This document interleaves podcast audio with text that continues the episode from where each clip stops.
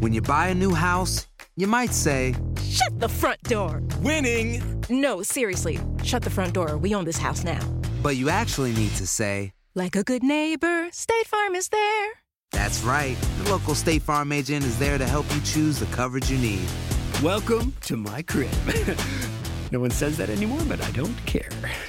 So just remember, like a good neighbor, State Farm is there. State Farm, Bloomington, Illinois.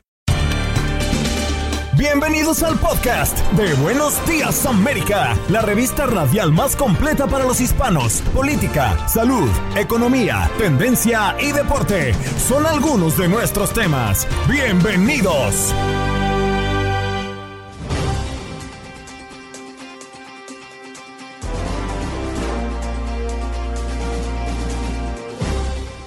Hoy en Buenos Días América nos relajamos un poco en nuestro programa hablando de dónde quedó nuestra colita. También tuvimos la oportunidad, como todos los viernes, de conversar con Janet Rodríguez desde la Casa Blanca, nuestra corresponsal de Univisión, para tocar temas desde Washington. Edith Chiro, psicóloga, nos habla de cómo incorporarnos nuevamente a nuestro ambiente laboral, ya que en las últimas semanas nos hemos ido incorporando poco a poco a nuestros espacios naturales de trabajo.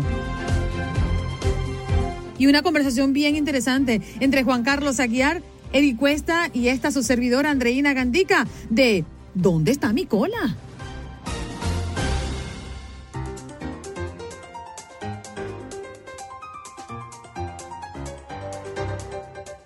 Vámonos de inmediato con Janet Rodríguez, nuestra corresponsal en la Casa Blanca. Ya está con nosotros. Janet, feliz viernes para ti. ¿Cómo te encuentras? Muy buenos días, muy buenos días. Ya hace que un mes que no, que no estaba con ustedes, o un poco más, los he extrañado, pero muy bien aquí en Washington. Sí, señor. Bueno, eh, Janet, muchas noticias, ¿no? Por supuesto, como, como es costumbre desde Washington. Y tras un acuerdo entre demócratas y republicanos, el Senado votó este jueves a favor de elevar el límite de endeudamiento del gobierno. ¿Crees que es un, un pañito de agua tibia? Sí, eh, la verdad es que es una curita que se va a tener que arrancar en los próximos meses. Lo que hicieron fue aumentar este límite de la deuda para que se puedan pagar los pagos eh, por, eh, de, de los Estados Unidos, eh, el dinero que debe el país en los próximos meses, pero aquí en diciembre vamos a tener que resolver este problema nuevamente. Esta es la primera vez que estábamos a punto de un incumplimiento de pagos en la historia del país. El gobierno se quedaba sin dinero para el 18 de octubre y siempre este había sido una, nunca había sido una batalla. Ambos partidos siempre habían estado de acuerdo en aumentar la deuda. En esta oportunidad los demócratas proponían que se aumentara sin un número, eh, se aumentara indefinidamente, sin un número preciso. Los republicanos decían, no, no te podemos dar una tarjeta de crédito, a nadie se le da una tarjeta de crédito si- sin un límite y no lo vamos a hacer para el gobierno federal tampoco. Entonces de ahí venía la pelea, se ha aumentado para que haya dinero por dos meses más, pero vamos, que veremos una pelea muy, muy, muy intensa en diciembre, no solo para poder pagar las deudas y, el dinero que se le debe a la gente del país, sino también el presupuesto. Acuérdense que el presupuesto también se acaba en diciembre y tampoco hay eh, vías o expectativas de que llegue a un acuerdo en los próximos meses, así que podríamos también ver un cierre de gobierno para el mes de diciembre. Mi querida Janet, muy buenos días. Es que ese, es el tema fundamental. Al final de cuentas, lo que viene es la posibilidad clara de que van a cerrar el gobierno. Y pareciera que republicanos y demócratas no quieren entender que son ciudadanos de a pie, estadounidenses como usted, como cualquier persona que se encuentra uno en un centro comercial, en cualquier calle de cualquier este país, empleados federales que quedarían sin recibir sus recursos, sin la posibilidad de llevar un plato a sus mesas, sin las posibilidades de cumplir sus necesidades más básicas, por una discusión de demócratas y republicanos que no han entendido que al final es el pueblo el afectado y es el pueblo el que los tiene allá. Exactamente, la- las consecuencias son muy reales. De que no se pague la deuda y que no haya dinero para pagar, lo que significa es que muchas personas, millones, no recibirían su pago de seguro social, no recibirían estos cheques eh, que se está dando por niños todos los meses, miles de dólares. Dinero que todavía muchas familias necesitan porque estamos todavía en medio de una pandemia. Y si se cierra el gobierno, como tú bien dices, no solo son los empleados federales, pero los contratistas, los dueños de restaurantes que, que, que hace, tienen sus negocios al lado de muchos edificios federales o donde trabajan personas de gobierno, a donde van a comer la gente, de donde, de donde compran. Entonces estos negocios se ven afectados. La última vez que se cerró el gobierno fue en el 2018 y se acordarán que estuvo cerrado por 35 días, un número récord, durante el gobierno del de, presidente Trump y fue una catástrofe económica completa, no solo que en Washington, pero a través de todo el país y, y la pérdida económica fue multimillonaria. Así que las consecuencias, como te digo, son muy reales para las personas que todavía no salen de la pandemia, no salen de un estanque económico y, y necesitan que el país les resuelva su situación. Mm. Janet, si me permite este cambio de tema para hablar de la cantidad de migrantes que se han apostado frente a la Casa Blanca eh, manifestando y exigiendo al presidente que se aprueben cuanto antes una reforma migratoria. ¿Cómo estuvo esta manifestación? ¿De dónde venían las personas?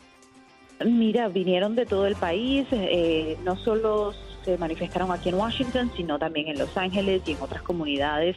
Ellos reconocen que si para diciembre no pasa nada sobre inmigración, el año que viene es un año perdido, es un año electoral. Es ahora, durante este proceso presupuestario, que inmigración tiene la mejor posibilidad de ser una realidad esta vía la ciudadanía para millones, ocho, hasta 8 millones de indocumentados.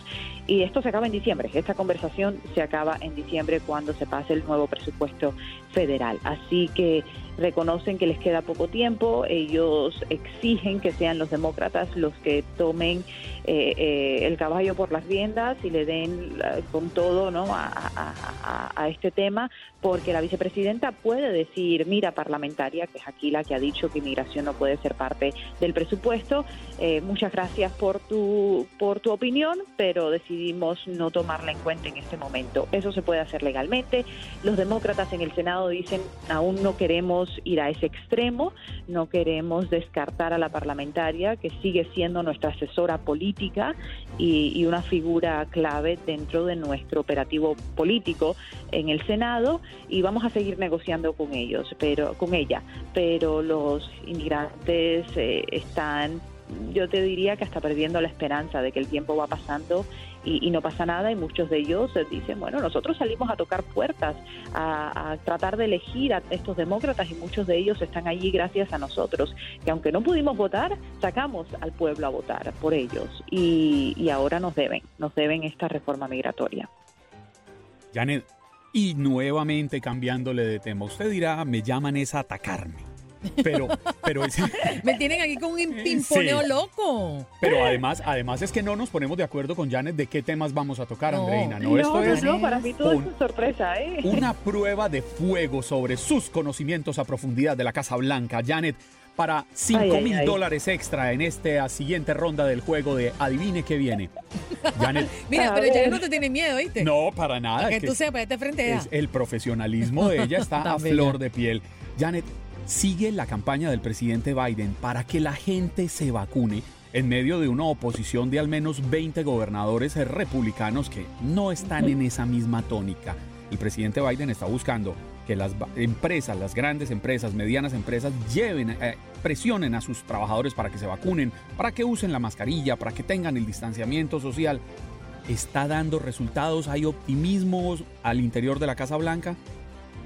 Sí, sí, la verdad es que sí, poquito a poco. Mira, y yo creo que están usando mucho el ejemplo de la compañía United, la, la gran la aerolínea que fue la primera compañía grandísima de exigir la vacunación. Otras aerolíneas y, y la Casa Blanca, por supuesto, salió a dar el ejemplo de United, que después de que ellos exigieron la vacunación, casi todo su personal se vacunó y el que no lo hizo, pues finalmente fue despedido o ahora tiene que pagar una cuota eh, extra. Entonces, eh, otras aerolíneas le siguieron el paso. El presidente ayer estuvo en Chicago diciendo la importancia de que muchas compañías sigan este ejemplo, de que sí funciona, sí ha visto un número de, de vacunación, se ha visto ¿no? una relación entre estos mandatos y el alza en vacunación en ciertos sectores pero bueno, hay partes del país que como tú y yo bien sabemos que en donde esto no va a funcionar y nada de lo que diga el presidente Biden va a funcionar y, ese, ese sigue siendo el dolor de cabeza de esta Casa Blanca, tratar de convencer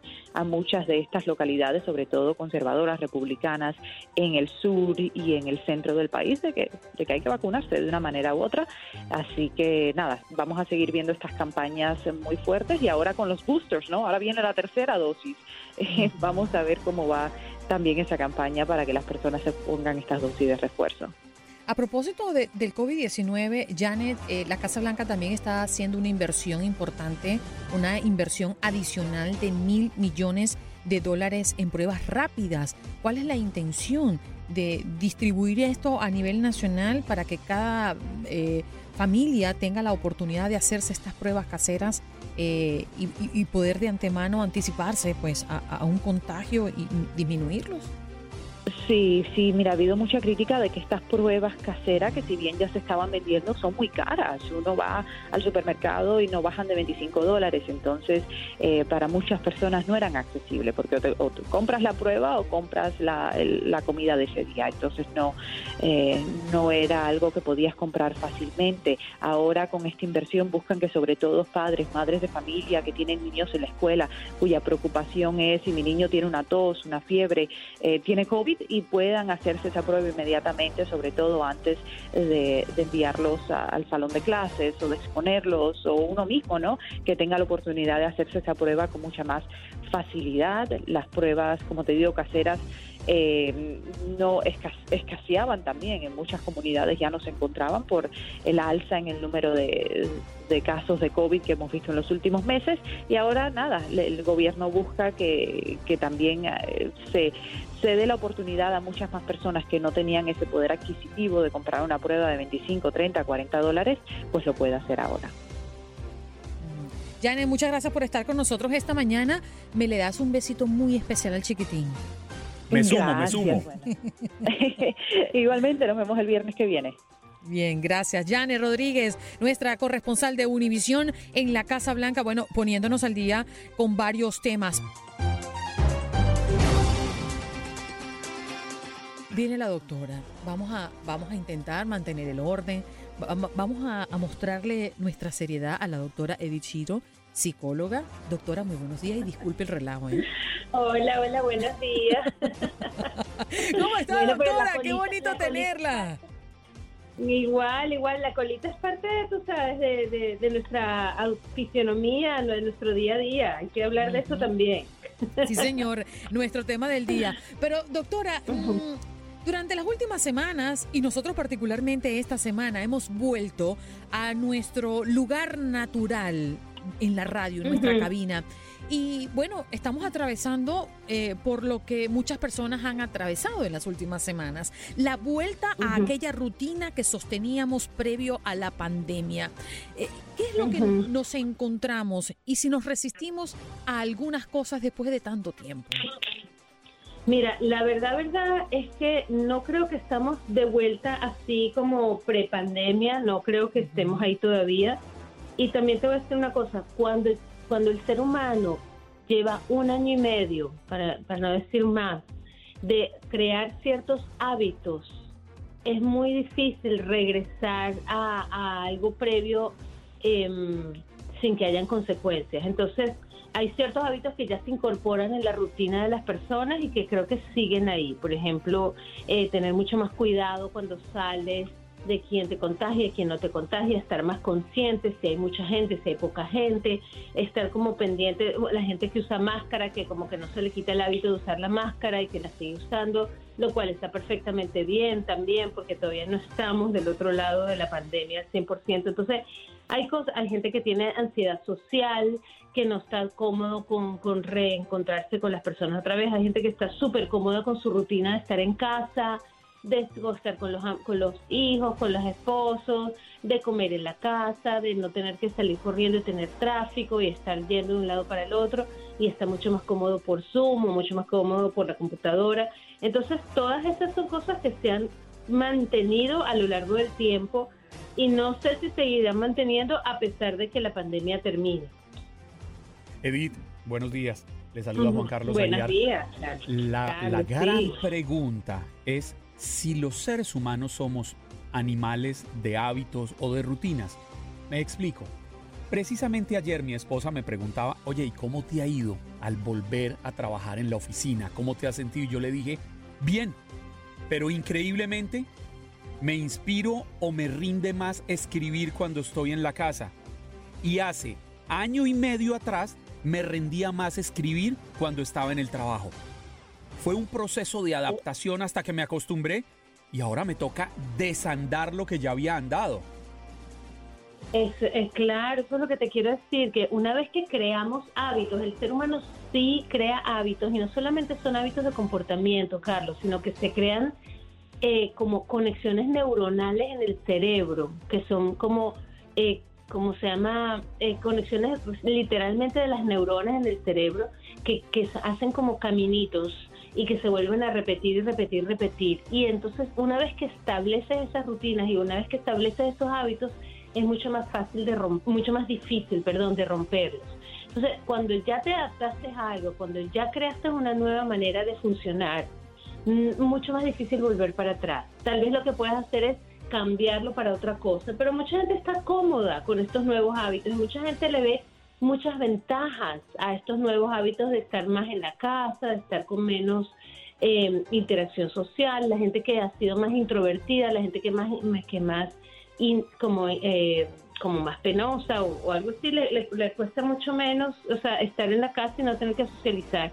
Ahora también es verdad, Carlos, que esto trae muchas desventajas y la- el aislamiento, la falta de comunicación, la falta de conexión, la vida social, porque acuérdate que somos seres sociales y seres relacionales. Todo eso está faltando. Hay gente que le está costando mucho estar encerrado en confinamiento, eh, que les ha costado tener una relación de armonía y de tranquilidad en la casa. No todo el mundo tiene el privilegio de llevarse bien con su familia, con su pareja, con sus hijos, entonces le causa muchísimo más estrés. O gente que no tiene espacio para, estar cómodo en casa o estar inspirado y tener creatividad. Entonces, sabes, cada, cada situación y cada circunstancia es distinta. Lo que sí es que creo que hay que tener cuidado de no decir que vamos a volver lo que estábamos atrás. No vamos a volver a lo que estábamos atrás, sino que vamos a volver a un normal nuevo donde se incorporan toda una serie de hábitos nuevos que se han creado. Doctora, eh, le habla Eric Cuesta. ¿Cuál sería, sería su consejo que los individuos empezaran a, tomar terapia psicológica para regresar al trabajo? ¿Sería una muy buena opción o usted considera que va a ser un proceso en donde nos adaptaremos tal cual lo, hicimos con la pandemia? Mira, yo siempre soy eh, pro hacer terapia porque la terapia es un, eh, un instrumento de ayuda para conocerte mejor a ti mismo, para prevenir crisis y problemas, para crecer en la vida. Entonces siempre te voy a decir que sí. Yo creo que todo el mundo debería estar en terapia, no porque todo el mundo tiene problemas, sino justamente para ah, conocerse mejor, aprender a, a tener nuevas habilidades y para seguir para adelante. Eh, es, es un momento de transición y lo que creo que hay que hacer varias cosas. La primera es tener mucha paciencia con nosotros mismos y reconocer que estamos en una etapa de transición que no es fácil. La otra cosa es hacerlo gradualmente, poco a poco, hacer esa inserción o reinserción social poco a poco, con paciencia, eh, dándonos el chance de de repente encontrarnos con una persona, con cinco personas, hacerlo un día sí, un día no, si vas a volver al trabajo, tal vez vuelve dos días a la semana y otros días no, ¿sabes? intercambia, toma tiempo para estar con tu familia, no sueltes todo de una vez, no hagas eh, decisiones radicales de un día para, el- para, para el otro.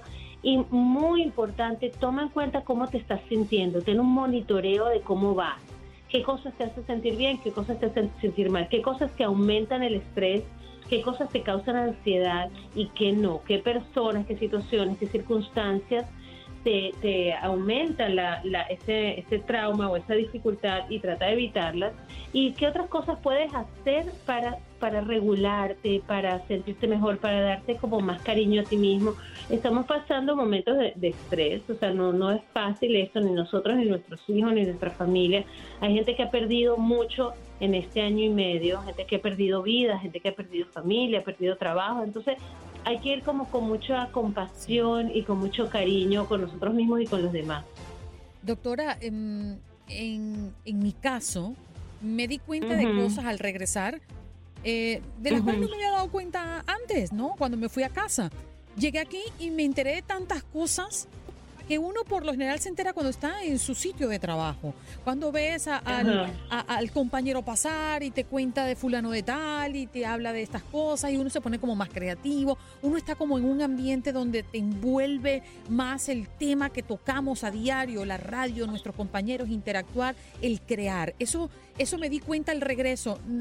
Pasaba antes, pero no me había dado cuenta, no, no había tomado conciencia.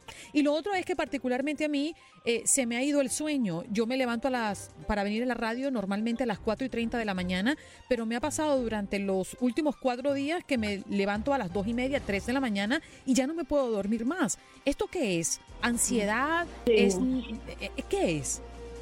Mira, te cuento. Lo primero que estás diciendo, Erika, me encanta porque es esos micro micro momentos, micro conexiones que nosotros no nos dábamos cuenta que entre una y otra cosa cuando pasas por el pasillo, te hablas con alguien, cuando estás esperando una reunión en persona, te intercambias, qué sé yo, una receta de cocina, una idea que te pasó con tu, con tu de- del trabajo, un evento, una un- de, de que te pasó en tu familia, sabes, esos son momentos que cuando estamos en línea, cuando estamos cada una en nuestras casas, no lo podemos compartir. Entonces hay algo muy enriquecedor de estar compartiendo en un mismo espacio, presente físicamente, que no se puede medir y que no se puede calcular.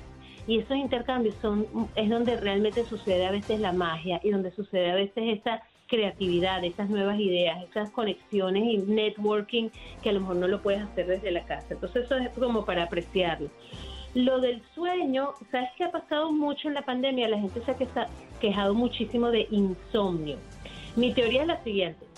Cuando estamos con mucho menos estimulación externa, estamos más sedentarios, cuando estamos más viviendo como una rutina más monótona, nuestro cerebro naturalmente por las noches, cuando como está más oscuro y hay menos estimulación, se autoestimula mucho más y empieza a tener ideas y eh, sabes y te obsesionas con algo y empiezas a, a pensar y pensar y pensar o tener ganas de hacer cosas o sea, estar como más activo de lo que normalmente estarías porque durante el día no tuviste suficiente actividad y suficiente estimulación porque las cosas están como más tranquilas o estás en la casa todo el día. Entonces, mi recomendación es muy importante, es que te, tengas esa rutina de estimulación en el sentido de que hagas ejercicios, tengas eh, como una hora para leer algo que te gusta, escuchar música que te gusta, o sea, darte tu buena dosis de estimulación al día para que cuando llegue la noche tu mente esté como suficientemente estimulada y satisfecha para que querer descansar. No sé si te hace sentido, aunque no tiene nada de malo eso de despertarte tempranito y tener un buen día de trabajo mientras te- mientras tengas tus buenas horas de descanso, que No, son doctor, fundamentales es para que- funcionar que bien. Ya yo a, la, a, la- a las 12 del mediodía estoy pirú. O sea, me quedo así como viendo para el horizonte y se me quieren cerrar los ojos y digo. Dios mío, no, a las 12 del mediodía tengo demasiadas cosas que hacer. Entonces sí, e- e- es un tema yo creo que de adaptación, de entender que eh, y, y hacerle entender a nuestro cuerpo que ya debemos tener otra rutina, que mm, lo mejor está en donde estamos y lo que estamos haciendo, porque uno a veces también se resiste a ciertos cambios, ¿no? Y a ciertas adaptaciones, pero al final uno se pregunta, pero si eso lo hacíamos antes eh, y éramos felices Sí. y, y corría todo perfectamente. Entonces yo también creo que es un tema de tiempo, doctora.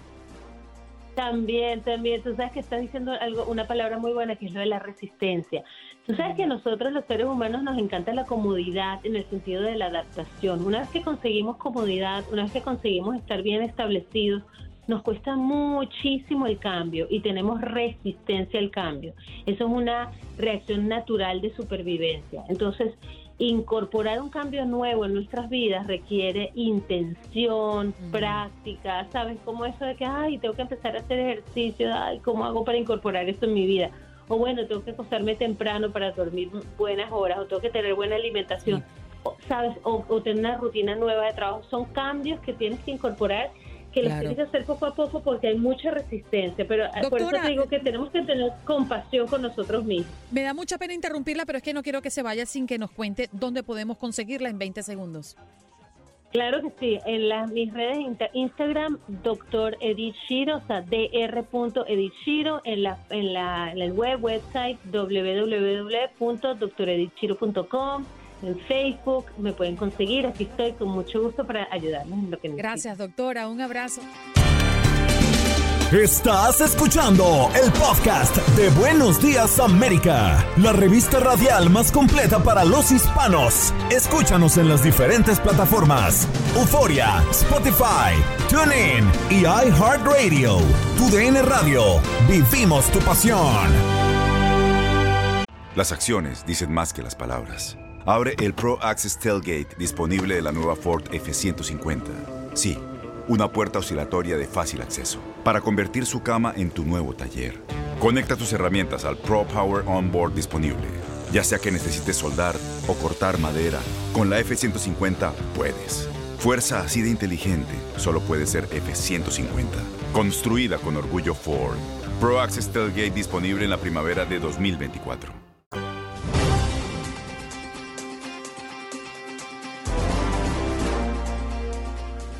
Equipo hace posible este programa allí en los controles Jorge Acosta y aquí en la producción del espacio Eric Cuesta y también frente a los micrófonos junto a Juan Carlos Aguiar. ¿Cómo están muchachos? ¿Hoy con ganas de mover la colita o qué? Porque es viernes. Bueno, mover la col- Lo que tenemos que aprender que es el coxi, mi querida Andreina. El coxi. Exactamente. Me encanta cómo pronuncias co- El coxi. coxi. Exactamente. Eh, y eso es Así importante. cuando- como el cuando- huesito, Es ¿no? ese huesito, El huesito. A la, en la parte baja de la columna vertebral y tiene su función y luego se la voy a platicar, pero esa sería nuestra colita.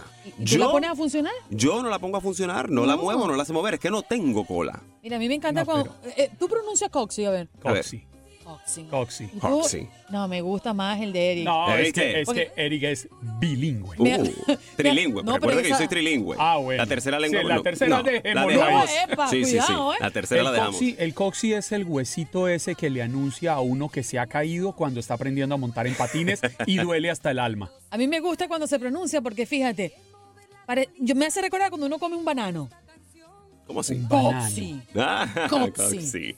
Cuando te comes el banano haces así, coxi. Ah, coxi. Pero No, que mucha gente eh, Ni le voy cree a pedir que... que diga taxi. No, mucha gente cree que el coxi, el coxi no tiene función y si la tiene, estábamos hablando esta mañana y decíamos, bueno, es que eso no sirve para nada. Sí sirve, sí tiene su función y les quiero decir que esta estructura, aparte de ser importante para la estabilidad y la, alinea- y la alineación del cuerpo, fíjense, fíjense bien, aunque no tenemos la cola, tiene su función.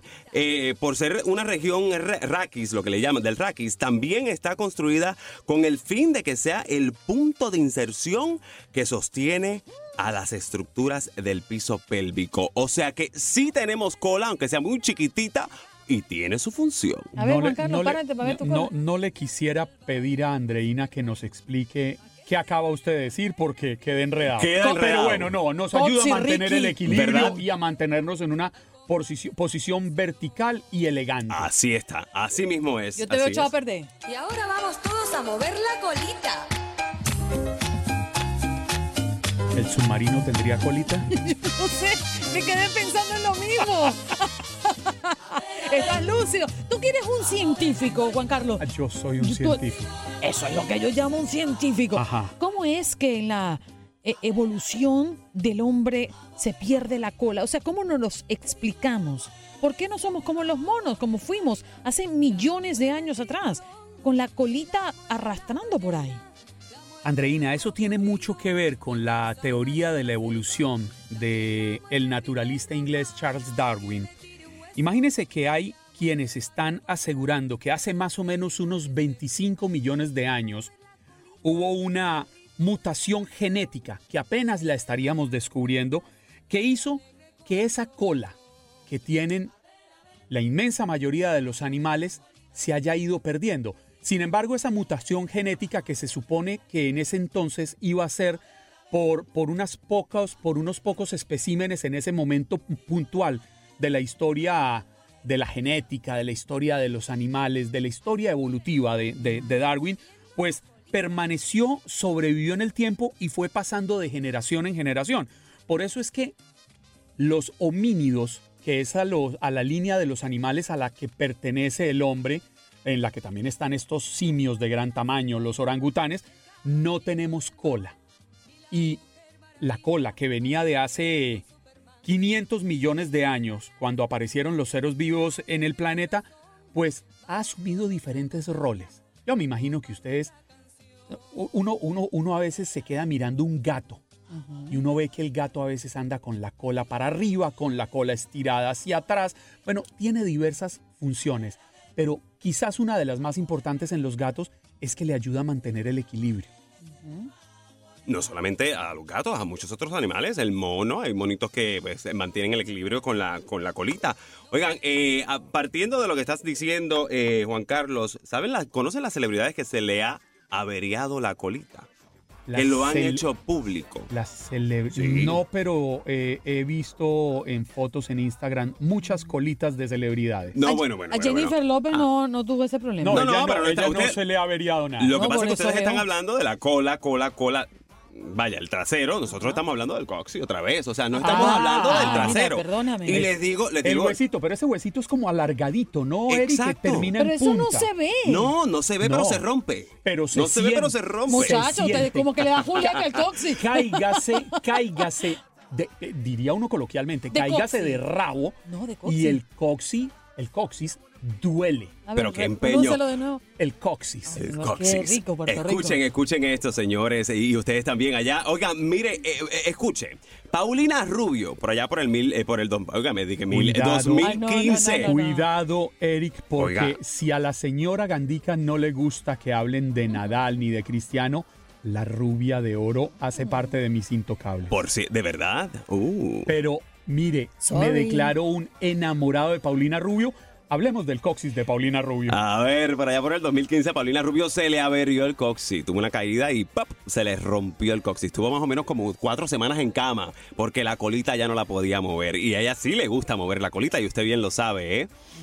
Señor Juan Carlos también. Miley Cyrus, en el 2012, se le averió el coxis también. Eh, Estaba en un concierto, cayó reventada en el escenario y ahí, bueno, se fue el coxis. Pero no solamente a celebridades, chicos. Personalidades como la princesa eh, Marit Mate de Noriega también se le rompió el coxis no hace ni unas cuatro semanas. Así que presta atención, Debe- cuidado con el debe- cuando vaya caminando. Debe doler. Debe doler, Debe no duele doler. muchísimo. Es una de las partes, uno de los huesos del cuerpo que más duele cuando se rompe. Pero además, O de esas, fractura. de- de esas caídas fáciles que usted puede tener es un resbalón y de rabo. Y listo. Cae uno de cola. Ahora, se pierde el balance y se desalinea el cuerpo si se rompe el coxis y la colita uno. Ahora yo me pregunto, uno, uno camina en dos, ¿no? Ve, piernas. En pierna. Mira, te, te traicionó el No, subconsciente. me traicionaste tú. No, no, ¿qué pasó? Ahí te tenía que agarrar yo. Pero ahora yo pregunto, ustedes han caminado en cuatro, ¿no? No, yo jamás. Ay, yo a veces lo hago porque cuando uno hace No, ejercicio... pero yo creo que todos, Eric, todos cuando antes de aprender a caminar niños. gateamos.